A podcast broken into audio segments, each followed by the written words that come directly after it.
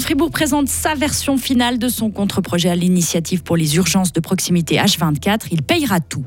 Donnez moins d'antibiotiques à ces vaches. 10% des exploitations fribourgeoises se sont prêtées au jeu. Le résultat est concluant pour Grangeneuve. Et enfin, en football, la native veut se refaire ce soir, ce soir face à la Roumanie, car pour l'instant, dans ses qualifications, ça n'est pas brillant. On ne verra pas beaucoup le soleil aujourd'hui. On se ramassera quelques pluies. Maximum 9 degrés. Heureusement, il y a la bise. Elle chassera les nuages demain. Nous sommes mardi 21 novembre 2023. Bonjour Karine Baumgartner. Bonjour Mike, bonjour à tout le monde. Le gouvernement prendra tout en charge. Fin de la consultation sur le contre-projet pour des urgences de proximité 24 heures sur 24. Le canton de Fribourg a apporté quelques petites modifications. Le texte final a été présenté hier par le Conseil d'État au complet. Changement principal, les plus de 7 millions de francs que coûte le contre-projet seront complètement assurés par le canton. Et pour le reste, rien ne change. Léo Martinetti. Le contre-projet prévoit toujours, entre autres, la création d'un numéro de santé unique et d'équipes médicales mobiles. Des mesures qui doivent garantir un accès rapide aux soins et cela partout dans le canton. Insuffisant d'après les auteurs de l'initiative, ils demandent un service d'urgence hospitalière ouvert 24 heures sur 24 et 7 jours sur 7 dans le sud, le centre et la partie alémanique du canton de Fribourg. Daniel Savary, vice-président du comité d'initiative. Le gros changement au niveau de la prise en charge, euh, finalement, ça ne change pas grand-chose. Nous allons maintenir l'initiative parce que ce contre projet, pour nous, ne répond pas aux, véritables besoins de couverture de soins d'urgence pour euh, l'ensemble du canton.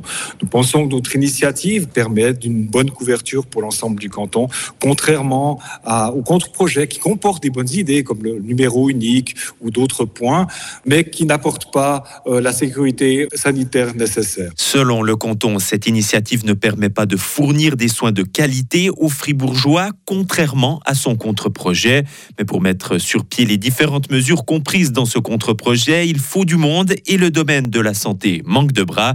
Philippe Domière, conseiller d'État en charge de la santé. On a une initiative pour les soins infirmiers forts qui est mise en, vigueur maintenant au niveau de la Confédération. Donc on accentue vraiment sur la formation. On essaie de trouver d'autres alternatives, de pouvoir former rapidement des personnes qui seraient dans d'autres secteurs et qui seraient intéressées par le secteur sanitaire ou les soins. Et puis là, on va apporter des réponses qui sont vraiment pragmatiques ces, ces prochains mois, dans ces prochaines années, pour vraiment former du personnel et pour arriver à augmenter le nombre de personnes manquantes malheureusement dans notre euh, milieu hospitalier actuellement. Et précisons encore que le contre-projet devra passer devant le Grand Conseil. Et les Fribourgeois, eux, devront dire en juin prochain s'ils choisissent l'initiative ou ce contre-projet. Des vaches et des veaux en meilleure santé en diminuant les antibiotiques. C'est le bilan du projet Relais proposé par Grangeneuve auquel 140 producteurs de lait fribourgeois ont participé. Objectif du programme, faire de la prévention pour freiner les maladies et donc donner moins d'antibiotiques aux bovins. Depuis 2017, une exploitation sur 10 dans notre canton y a participé.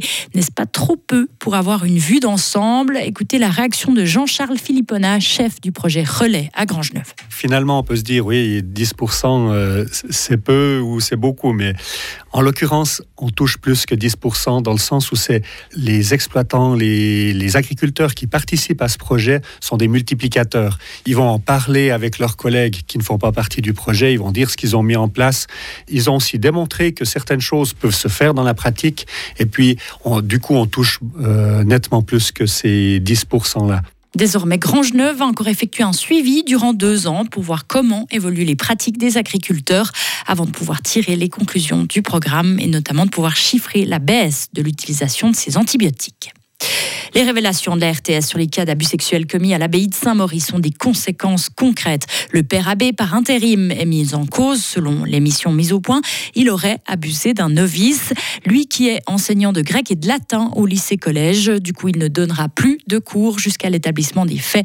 Dans un communiqué diffusé hier après-midi, l'abbaye de Saint-Maurice a indiqué collaborer pleinement avec les autorités judiciaires et canoniques sur ces faits qui remontent entre 95 et 2005. En Italie, plus de 200 personnes ont été condamnées dans un procès XXL contre la mafia calabraise. Des peines allant parfois jusqu'à 30 ans de prison pour quatre d'entre eux. Sur le banc des accusés, les têtes pensantes de la Ndrangheta, la plus puissante mafia de la péninsule. Au total, le parquet italien avait recueilli, requis près de 5000 années de prison à l'encontre de tous ces mafieux, ainsi que de leurs complices en col blanc, fonctionnaires, élus locaux ou même policiers de haut rang. En football, l'équipe de Suisse veut se rattraper ce soir face à la Roumanie dans son dernier match des qualifications à l'Euro 2024. Le bilan de ces six derniers matchs n'est pas terrible. Cinq nuls et un seul succès. Les hommes de Murat Yakin sont déjà assurés d'être en Allemagne l'été prochain, mais peuvent encore prendre la première place du groupe. Et dans les autres pays, l'Italie s'est qualifiée pour cet Euro 2024. La Squadra Azzurra s'est contentée d'un 0 à 0 contre l'Ukraine pour valider sa participation. En dominant la Moldavie 3 à 0, la Tchéquie a également composté son billet. Pareil pour la Slovénie qui a battu le Kazakhstan 2 à 1. Il reste encore une place pour aller en Allemagne l'été prochain. Elle sera attribuée ce soir, soit à la Croatie ou au Pays de Galles. Les barrages qui se joueront au mois de mars permettront encore à trois pays de se qualifier. Vous savez que votre place est réservée en rédaction Radio Fribourg tout au long de cette matinée. Ah, c'est gentil, ça. Pas besoin de se battre, pas besoin de se qualifier. Oh, non, non, non, non, vous êtes la bienvenue. On, déroule même le tapis rouge hein, tout à l'heure à 8h30. Retrouvez toute l'info sur frappe et frappe.ch.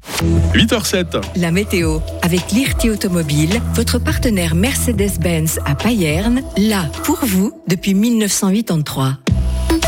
Autant vous le dire tout de suite, c'est la journée Mossad de la semaine. Hein, c'est aujourd'hui. Il va pleuvoir par moment sous un ciel souvent nuageux. Les éclaircies seront furtives. On a une limite de la neige vers 1200 mètres. Le thermomètre ce matin 3 degrés à Charmey, 4 à Romont, 6 à Fribourg. Il fera dans quelques heures 8 degrés à Bulle, 6 degrés à Bulle, 8 degrés à Fribourg et 9 degrés à Estavayer, le lac. Demain mercredi commencera euh, sous quelques flocons en dessous de, au-dessus de 700 mètres. Et puis nous profiterons de bons moments de soleil. Température minimale 4, maximale 7 degrés, on sentira bien la bise. Euh, cette bise va chasser les nuages demain et puis elle favorisera la formation de stratus sur le plateau jeudi, maximum 7 euh, degrés. Le temps sera en partie ensoleillé vendredi. Il tournera de nouveau à la pluie samedi. On attend 8 degrés pour ces deux dernières journées de la période. On est mardi aujourd'hui, on est le 21 novembre, 325e euh, jour, un prénom à la fête aujourd'hui à Malric. le jour s'est levé à 7h42 et la nuit retombe à 16h50.